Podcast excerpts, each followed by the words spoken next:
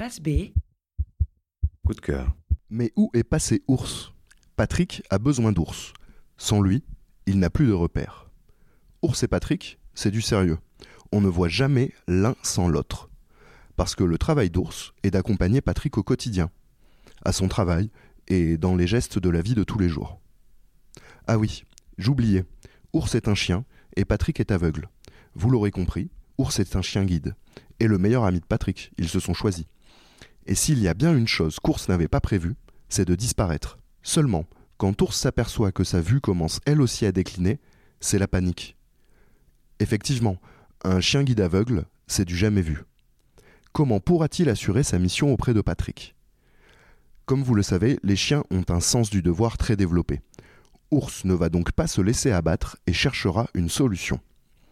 Sur les conseils d'un raton laveur malicieux et mal intentionné, il partira dans une véritable quête initiatique afin de recouvrer la vue. Il y rencontrera toutes sortes d'animaux, tous différents, dont quelques vrais ours, qui lui apporteront de l'aide afin de retrouver son maître. Tout dans cette BD m'a plu. Le dessin, tendre et précis, mis en valeur par de sublimes couleurs, souligne un scénario bien ficelé, parfois drôle, parfois attristant et toujours attachant.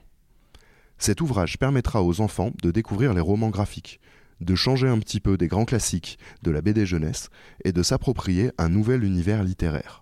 Vous l'aurez compris, dans cette bande dessinée signée Joe Todd Stanton pour le dessin et Ben Quinn pour le scénario, on porte un regard tendre sur la différence.